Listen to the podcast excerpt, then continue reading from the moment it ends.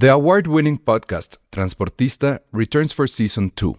This time, we'll meet Beto Coral, who has lived his whole life in pursuit of one thing justice for his father, a police captain.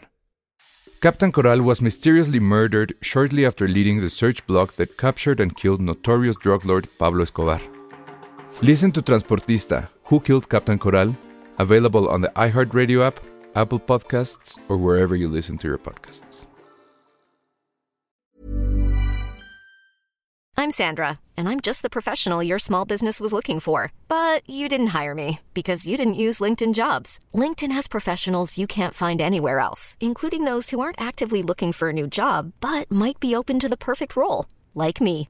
In a given month, over 70% of LinkedIn users don't visit other leading job sites. So if you're not looking on LinkedIn, you'll miss out on great candidates like Sandra. Start hiring professionals like a professional. Post your free job on linkedin.com/achieve slash achieve today.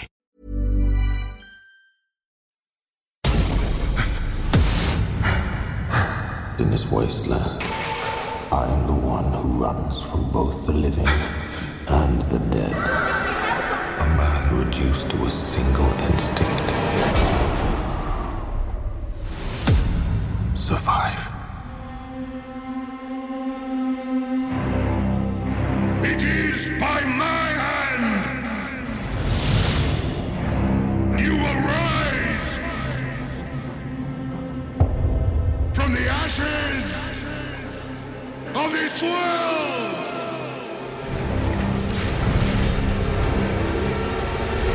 We are not things. We are not things. Where is she taking them?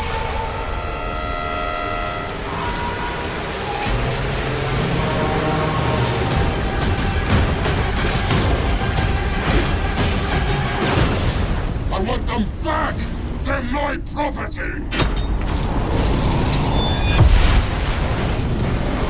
Oh, what a day! What a lovely day! Want to get through this? Let's go.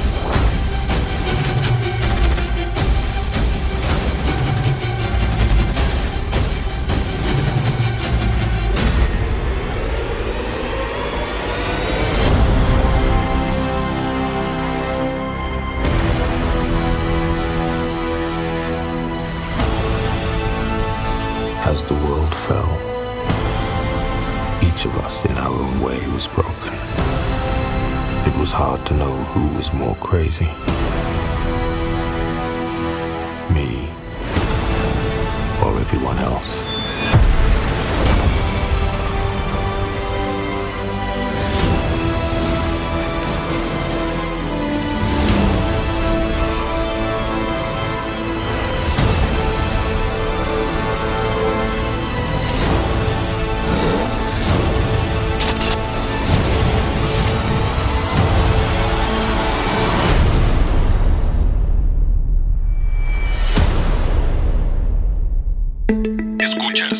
Escuchas. Un podcast de Dixo. Escuchas a Dos tipos de cuidado. Dos tipos de cuidado. Con Arturo Aguilar y El Salón Rojo. Por Dixo. La productora de podcast más importante en habla hispana.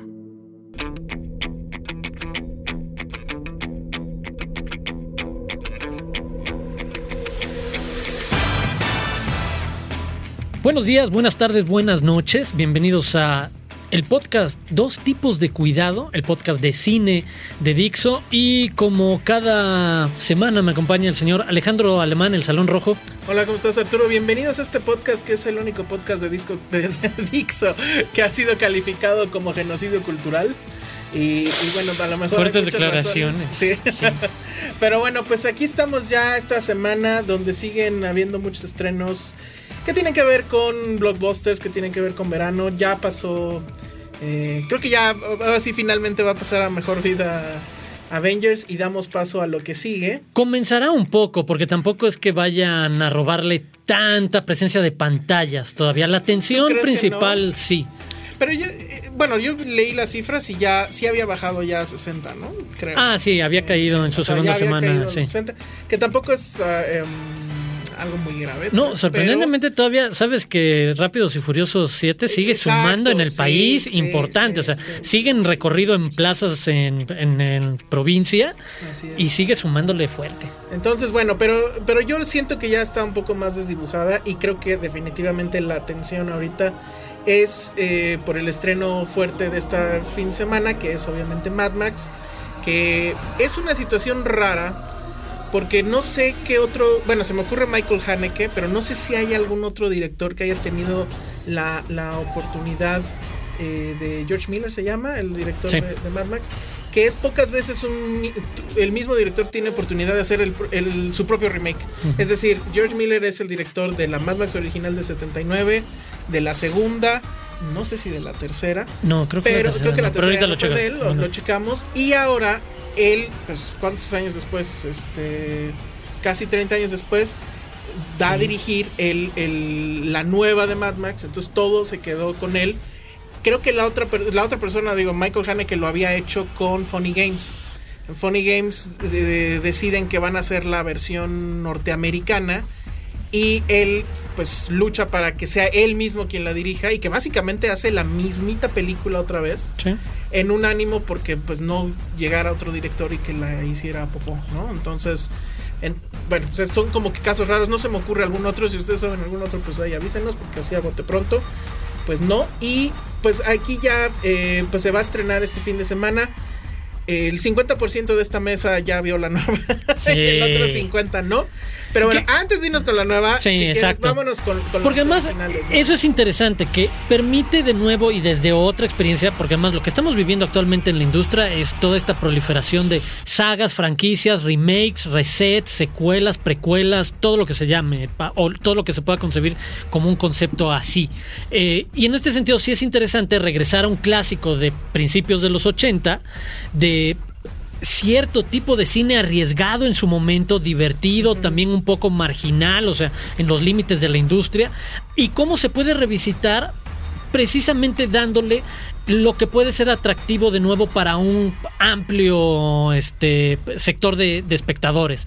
La, la, neta es que me parece muy, muy interesante que te permita que ahorita se pueda ver, y además es súper sencillo, las han estado pasando en cable, conseguirlas en, en Blu-ray no está. En Cinépolis estuvieron, o sea, se pudieron ver en sala grande, en pantalla grande. El volver a verlas y después ver cómo es precisamente ese ejercicio que, que tú dices, la revisita un par de décadas después a esa misma mitología, solo en otro momento de tiempo, sin hacer mucha explicación. Sobre todo es interesante porque la primera, si la han visto, digo, yo la acabo de ver Digo, aquí No, también George Miller dirigió la 3. Ah, también dirigió. Entonces, bueno, todo, todo su emporio.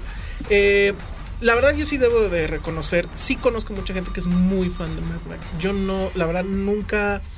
Nunca le entré a ese tema. Eh, la, la 1 nunca la había visto completa, la había visto nada más cachitos. La 2 nunca entendía por qué tanta onda estrafalaria. Pero bueno, me acabo de chutar la 1. La, y el tema, bueno, primero, pues es que es una película tipo B, nace como una película tipo B. Eh, el director pretendía o quería tener a, una estrella norteamericana en el protagónico, pero no le alcanza el dinero. Su presupuesto era de 350 mil dólares. O sea, oh, nada, absolutamente nada. Filmada en 12 semanas. Eh, la mayoría de los carros que se ven, muchos de ellos es el mismo, pero lo repintaban para que pareciera otro y pues simular que había en serio muchos carros. No, eh, ese es uno de los atractivos importantes de la película, el ingenio que tiene para resolver a, manera de producción el aparentarte que sí son estas grandes persecuciones con muchos autos involucrados y que no, tenían tres autos que repintaban, que transformaban. Que incluso en algún momento cuando se le acaba el, el dinero, tiene que él meter su carro para que también lo, destrocen. Y, eh, y, bueno, pues está Mel Gibson, que él llega, como usualmente sucede en este tipo de, historias eh, eh, que empiezan, o sea, que tienen todo en su contra. él llega, en realidad no llega él al casting, sino que llega acompañando a un amigo. Pero resulta que él, curiosamente, una noche antes había tenido una bronca en un bar y pues bueno, ya nos habla de que Mel Gibson traía broncas desde entonces. Sí. Y entonces llega con toda la cara, pues no desfigurada, pero sí moreteada. Y como justamente lo que querían eran freaks, porque así lo dice el director para toda la película, eh, pues entonces lo ve a él y le dice, oye, a ver, pues este, eh, o sea, como que sí traes el buen look. Entonces te vamos a meter para que seas de los freaks de la banda y pues vente mañana. Eh, o bueno, no le dice vente mañana, vente tal día, ¿no? Y ya que llega, ese día que lo citaron, pues ya había sanado la cara. Entonces ya no lo, o sea, ya ni lo reconocían porque pues no traía ese look. Y entonces, bueno, ya como ya estaba ahí, le dicen, bueno, a ver, léete unas líneas y, pues lo hace bien y empieza como se convierte en Max. Se convierte en, Max de, de, Mad Max, ¿no? Y luego la otra también es que, bueno, para hablando de presupuesto tan bajo, eh, en la banda de muchos de los, de los personajes que salen en esta banda de eh, motociclistas y demás eran en, en efecto motociclistas reales y que, bueno, pues traían toda esta vestimenta eh, pues estas, este futurista apocalíptica. futurista diría yo incluso para el sobre todo en la 1 sí sí sí. Porque sí se veía sí las patrullas supuestamente pimpeadas. Que bueno ahorita sí ya no lo notas no pero el, el tema de, de, este asunto del cuero no y, de las chamarras etcétera que es muy diferente a la 2 en la 2 ya sí quiere como que ser punk ¿no? Se ven más, este, moicanos y cabezas rapadas y túnicas incluso y demás. Pero en la primera sí era un tema de leather, ¿no? De, de leathers. La policía pues va así vestida, esta policía de, este mundo apocalíptico. Que esa es otra cosa también curiosa. En la primera Mad Max, si uno iba sin saber nada, en realidad la película nunca te, dice que estás en un mundo apocalíptico, ni la de la crisis del No, de hecho tampoco se adelanta tanto. que es más para las dos. En Ajá. en el futuro. Incluso exacto, no lo veo como en el mismo contexto que la 2. Es como si sí fuera una realidad alterna, un, para, un universo paralelo en el que las cosas no estaban tan jodidas como en el 2. Simplemente de, ah, pues es que la sociedad se medio jodió, ya hay unos cuantos, pero no es como. pero no como en el 2 de, güey, ya es esto es el infierno, todos contra todos. Exacto. Y al final, ya cuando ves a la distancia, como a mí me tocó ver ahora Mad Max, lo que ves es en realidad, pues es ahí un western, el western más básico, ¿no? Donde pues en vez de caballos hay motocicletas y hay autos donde el, personaje que quiere hacer bien las cosas y que tiene a su familia y demás, pues va a vivir su suerte contra la maldad absoluta del otro. una tragedia necesaria para empujar, pues, no lo vas a decir para que no digan que el spoiler 30 años después, ¿no? 40. Pero este. No, pero es lo que destapa que él esté solo y que se convierta en, este, en este. Ajá, hombre solitario, como entre buscando venganza y perderse. Exactamente lo que dices el western. película de venganza, la más básica. Sí. Pero lo que creo que la característica que la hace encomiable, uno, por supuesto, pues es el, tema eh, de, película tipo B, con muy poco presupuesto resuelven muchas cosas, con muchos trucos de edición, además resuelven muchas otras. Mucho. y ahorita hablaré de eso porque lo repite, o sea, te das cuenta que Miller es totalmente fiel al exacto, al de... Muy bien. Ahorita te lo platicamos. Perfecto. Y la otra es el mutismo de la película. Llama mucho la atención que una película de acción eh, pues de persecuciones, etcétera, eh, no se detenga en cosas que probablemente no le importan, que son el diálogo. Casi no hay diálogo. O sea, los diálogos la verdad es que son muy básicos. Son pues básicamente para cumplir el trámite y seguir en la historia. Pero hay muchos momentos donde no se dice nada donde toda la, o sea, es simplemente seguir la acción y no hay necesidad de llenarlo de, de, diálogo basura, ¿no? O sea, aprende Michael Bay, ¿no? Y, tengo entendido que en la nueva, la que se estrena ya este fin de semana, sucede lo mismo. Ah, no, totalmente. De hecho, es una depuración, incluso se podría entender de ese estilo, llevado al, si quieres le entramos de una vez. A ver, sí, es más, sí, venga, venga, venga. Digo, y obviamente esto es sin spoilers para que la gente pueda ir a disfrutarla y puede ir a disfrutarla. ya hayas, hayas, visto o no las otras como que no puede haber spoilers. ¿Sí viste la 1 y la 2? No, exacto. y solo te, te, pone una premisa, que es la situación de este protagonista Max, que está en este mundo apocalíptico futurista. Y, y aprovechando más bien, conectándolo con lo que estabas tú diciendo, para partir de ahí, de, de, este enorme silencio. Es depurado porque la película carece realmente de una trama. Carece realmente como de un guion natural o normal de, ah, esto es lo que sucede y esto de, ajá, no. Son realmente tres secuencias muy largas de acción, unidas con pequeños pretextos, pero estos pequeños ganchos son lo suficientemente sensatos y nada más pensando en que avance la historia, en que avance hacia un nuevo enfrentamiento, en el giro de, ah, pues supuestamente en este escape que se está imaginando Max, resulta que hay más gente involucrada que él y eh, esta protagonista que es el personaje de Charlize Theron. Eh, ah, se me fue ahorita el, nombre de... sí, primosa, peligrosa, una cosa así. Este...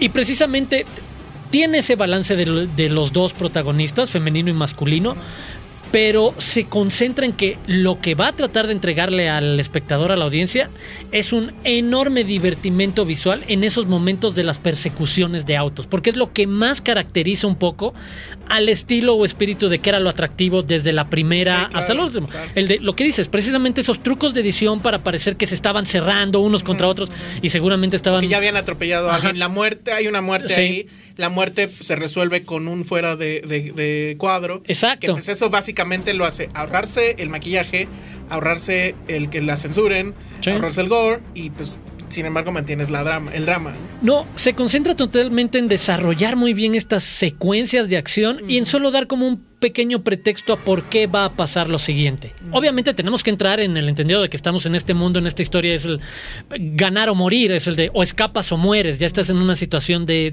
de ese tipo. Pero es curioso porque no explica a diferencia de las anteriores, no explica nada la situación del mundo. ¿Cómo llegó a ese final? No la vi. La 2 sí te hace la, una secuencia donde te dice que el mundo pues, se fue al carajo, que hay efectivamente una crisis de combustible, que al no haber combustible, pues evidentemente el mundo se detuvo. Y que las calles pues pertenecen a estos pandilleros que todavía de en algún lado están pues casi casi buscando combustible o sacándolo de algún lado para seguir en, su rollo. Hay como estas tribus, él se va a unir a una donde van a intentar este, echarse al otro, ¿no? Ahora, tú que ya viste la, nueva, que no es la tercera, es la tercera, en realidad es un, bueno, primero, gran pregunta, la, película de que se estrena este fin de semana, ¿es un remake? ¿Es un reboot? No, creo que es interesantemente es una historia paralela que podrías creer que es un reboot que podría ser alterna, independiente. O sea, podemos esperar un Mad Max, un nuevo Mad Max 2. Ajá. Exacto, porque creo que esto también podría acomodarse incluso para quien quiera verlo como algo que le pasa a Max años después de la última vez que lo vimos. Porque eso es lo ah, que no pues explica perfectamente. lo, único que vuelven a explicar es lo mismo de, la 2 de, ah, bueno, hubo esta crisis, entramos en problemas, guerras, pues, destrucción, bla, bla, bla, eh, caos social y de ahí ya no te explican cómo de repente ya hay una casta completa de supervivientes eh, dominados por este líder que es precisamente el que era el líder de los motociclistas en la 2, pero ahora de, toda la pandilla, pero ahora convertido como en líder mesiánico, en serio como en líder que elige, el que toda la gente tiene que hacer sacrificio por el agua y darle cosas y el control, algún bla, bla, bla. Entonces sería como otro contexto de, ah, ¿sabes qué? 15 años pasaron más en el futuro y esto es a lo que se enfrenta Max, pero él no ha envejecido. O sea, como en ese juego de es en otro momento de esa misma evolución de la realidad o puede partir de cero de mira.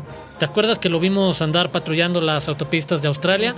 Pues ven lo que terminó esto un tiempo después. Australia. Sí, bueno, sí, aunque no lo Sí, nunca te das cuenta porque los, el volante estaba del otro lado, ¿no?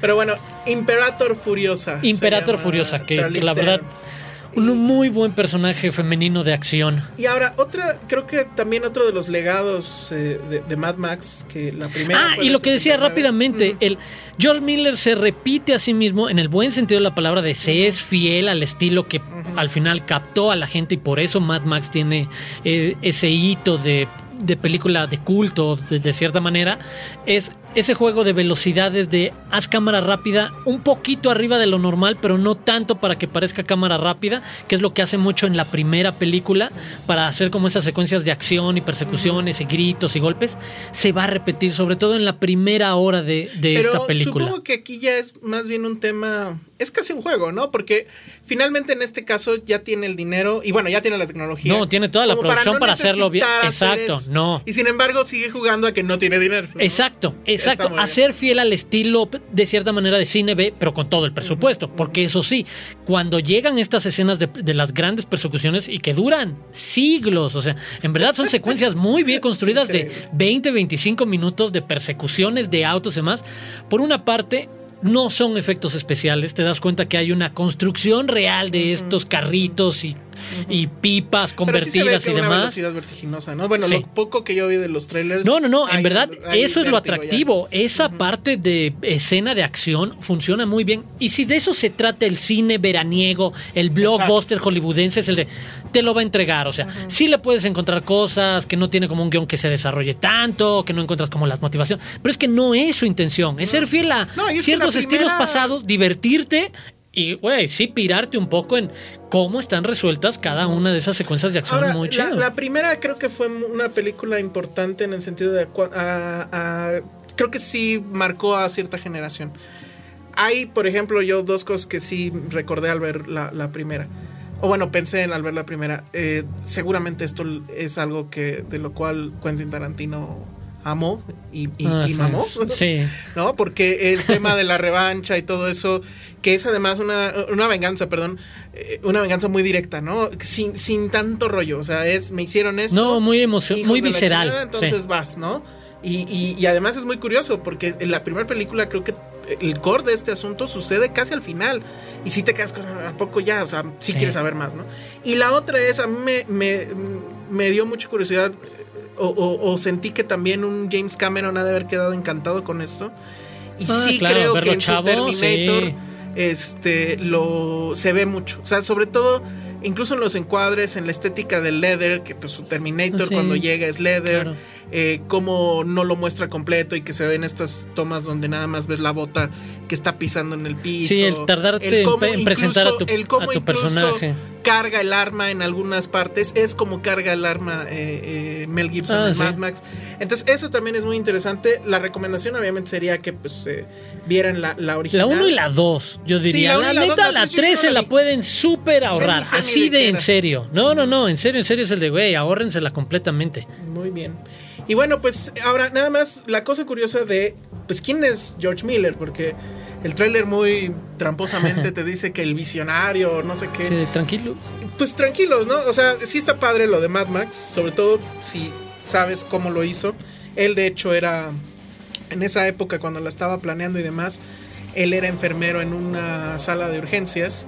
Y pues él decía que eso le había ayudado mucho a la hora de la maquillada de los golpes y demás, porque pues era era más fácil o ya lo sabía. Pero ¿qué otras películas tiene interesantes o que por lo menos hayan sonado? Después de Mad Max hizo algunas cosas en televisión. Eh, se avienta la 3, que pues creo que a nadie le gustó. Después se avienta Las Brujas This Week, que me parece que esa es una película. y luego lo conocimos por Babe, el cerdito valiente. que uno de los trancazos de su época. pero no tiene nada que ver, ¿no? ¿Qué cosa con este hombre? Pero está bien contado, o sea, si te acuerdas de él, la neta es que. No, es bastante olvidable en muchos sentidos, pero. Pero pues sí es un, un artesano, ¿no? Lo que le pongan. Sí, sí. Y luego agarra y hace Happy Feet. Y pues tiene esta cosa curiosa que también se avienta Happy Feet 2. O sea, no sé por qué lo siguen. Y luego ya pues regresa a, Mad Max, ¿no? Entonces en realidad no hay una gran carrera de este hombre, pero pues... no, es lo que hizo con sus primeras películas, con Mad Max precisamente. Bueno, pues ahí está lo que tenemos que decir acerca de Mad Max. Yo... La Recomendable mañana. Eh, eh, mañana. Échenle un ojo al Twitter, a tu Twitter, arroba el Salón Rojo, porque seguramente ya te desquitarás. me llama mucho la curiosidad además que este, no he encontrado realmente una, un comentario negativo. En, en Rotten Tomatoes creo que iba súper arriba. No sé si Sí, lo estaban, me parece que le están exagerando un poco, pero no es muy disfrutable. Si, si, lo tienes que poner en rojo verde, pues va a ganar el rojo, pero no es muy disfrutable, o sea, no tiene es que no quiero pensar en que la, es que la gente le gusta utilizar adjetivos superlativos muy fácil. es pues de, no, es disfrutable, está increíble, o sea, pasas bien, pero no es una joya, ni te va a cambiar la vida, ni vas a estar pensando en ella dos semanas después. No, se agradece por. Se agradece que sea honesta en ese sentido. Ajá, por el tipo de producto que es. es el de, de, eso se trata estos estrenos de esta época. Bien, a pantalla me entretenme con esas persecuciones. De eso va. Es, Bueno, no, va a ser la delicia de los fans de rápidos y. Sí, supongo. Y homoeróticos. por Dios. Está en 99% en Rotten Tomatoes y estoy hablando que no tiene en el Top Critics, que pues es el que vale. Sí. en el Top Critics está en 100. O sea, no hay ahorita de los tops uno solo que le haya puesto que está chafa. Entonces, bueno, pues ahí para que lo vean. ¿Y cuál es el otro estreno de este fin de semana? El otro estreno de esta semana, Jauja de Lisandro Alonso. Finalmente, un año después de que se presentó precisamente en el Festival de Cannes, el mismo que se está desarrollando ahorita, que acaba de arrancar hoy. Sí, porque es miércoles cuando grabamos esto, sépanlo ustedes. Para que sepan qué tanto. Ya no, el gran secreto. Pero está bien, para que de repente piensen que tanto se están tardando en bajarlo, así de, güey, ya es lunes y apenas lo bajé y está desde el viernes. No sean pepinos. Pónganse las pilas. Pero no. Eh, de Lisandro Alonso, eh, Jauja con Vigo Mortensen, un western completamente dentro del género, la historia de un ingeniero danés, eh, ingeniero soldado danés. Estamos hablando de finales del siglo XIX, 1880 y cacho, o sea, la revolución industrial está por llegar. O sea, con eso les digo todo. Y tienes a este eh, ingeniero danés que se va a la parte más sur de Argentina, ahí donde está, donde comienza finalmente el desierto y empieza a desaparecer eh, todo lo demás. Y durante esa época hubo una colonización muy brutal por parte del ejército argentino tratando de matar a todos los indios o todos los aborígenes, toda la gente eh, de, la zona, toda la gente ahora sí que local. Eh, y en ese contexto se mete esta historia de un hombre que va a tratar de hacer una búsqueda, porque finalmente de eso se trata siempre el western, de buscarse, de encontrarse, de rescatar a alguien.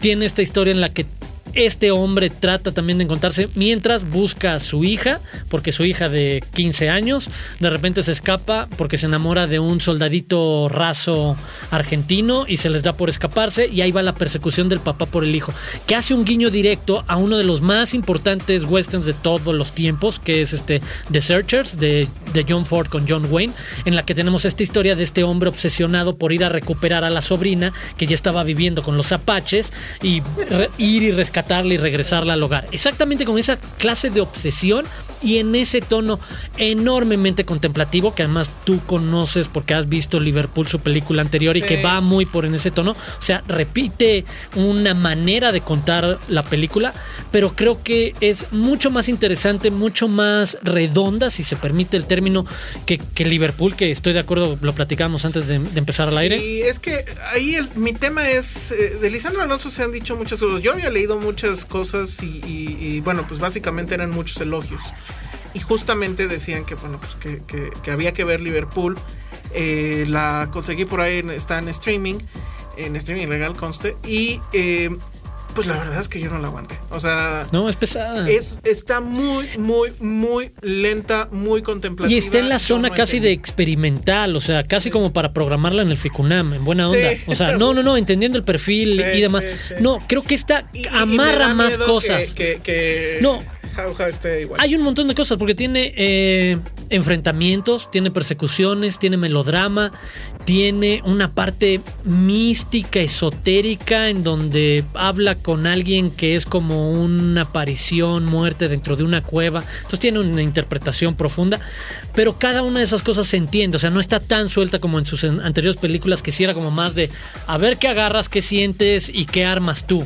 No, la película te lleva un poco con la aventura de este papá de tratar de recuperar a la hija en esta zona totalmente inhóspita en la que de repente va descubriendo que la zona se ha convertido no nada más en peligrosa, sino en eh, robada de muchas cosas porque uno de los anteriores coroneles que estaba ahí se había convertido en un ladrón y había empezado a abusar de todas las familias que vivían por ahí. Entonces tiene como estas partes incluso históricos, sociales, de época, de, güey, son vaqueros, o sea, es gente que anda a caballo y nada más. Y es eso, es el de la cámara fija y ves estos muy bonitos encuadres, muy largos, eh, sostenidos, tomas largas, sostenidas, pero muy bien iluminadas, muy bonitas. Que en algunas te das cuenta que hay iluminación falsa, que no podría venir de ninguna parte, de ninguna otra parte esa fuente de luz si estás en una fogata a la mitad de la nada, pero muy bonito visualmente. Ahora, rápido, en 10 segundos, este la gente que tenga problemas con el cine lento, el Ah, no, que lo eviten. no, no, no. Sí, sí, sí.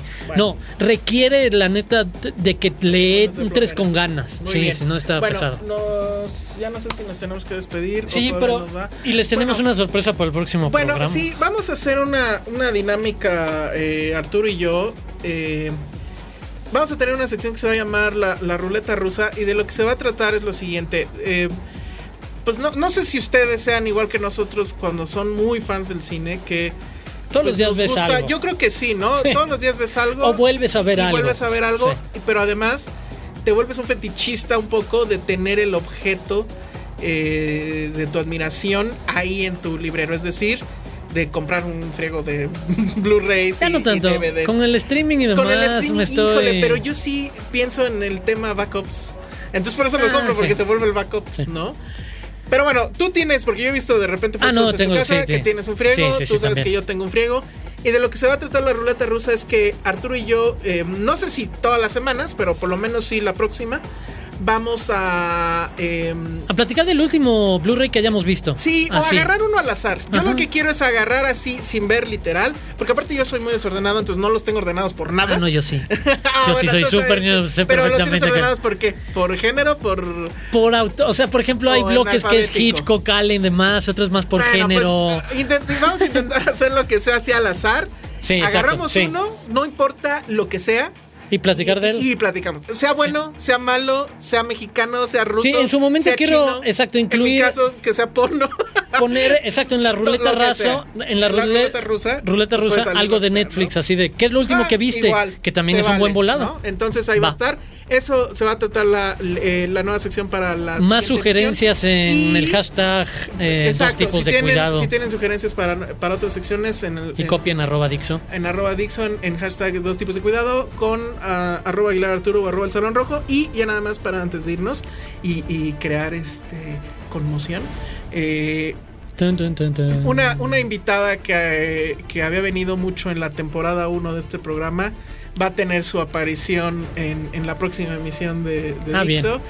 No voy a decir quién es, pero seguramente ya saben, ya, ya lo platicamos y pues bueno, va, va a estar por estos micrófonos la semana que entra, entonces pues no se pierdan. Ni yo sé quién es. De, ay, ya, sabemos que cuando, cuando la escuchen van a decir, bu, qué mal que no sigue siendo video. Ya saben de quién ah. estoy hablando.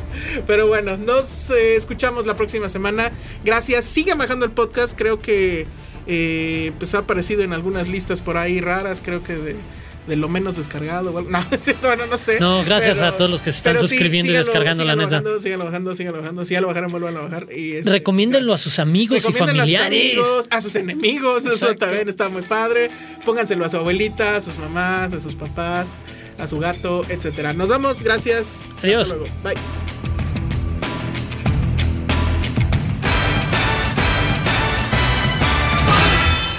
Dixo presentó Dos tipos de cuidado con Arturo Aguilar y El Salón Rojo.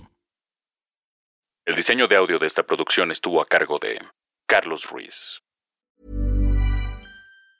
Hi, I'm Daniel, founder of Pretty Litter. Did you know cats tend to hide symptoms of sickness and pain? I learned this the hard way after losing my cat, Gingy. So I created Pretty Litter, a health monitoring litter that helps detect early signs of illness by changing colors, saving you money and potentially your cat's life. Pretty Litter is veterinarian developed, and it's the easiest way to keep tabs on your fur baby's health right at home. Go to prettylitter.com and use code ACAST for 20% off your first order and a free cat toy. Terms and conditions apply. See site for details.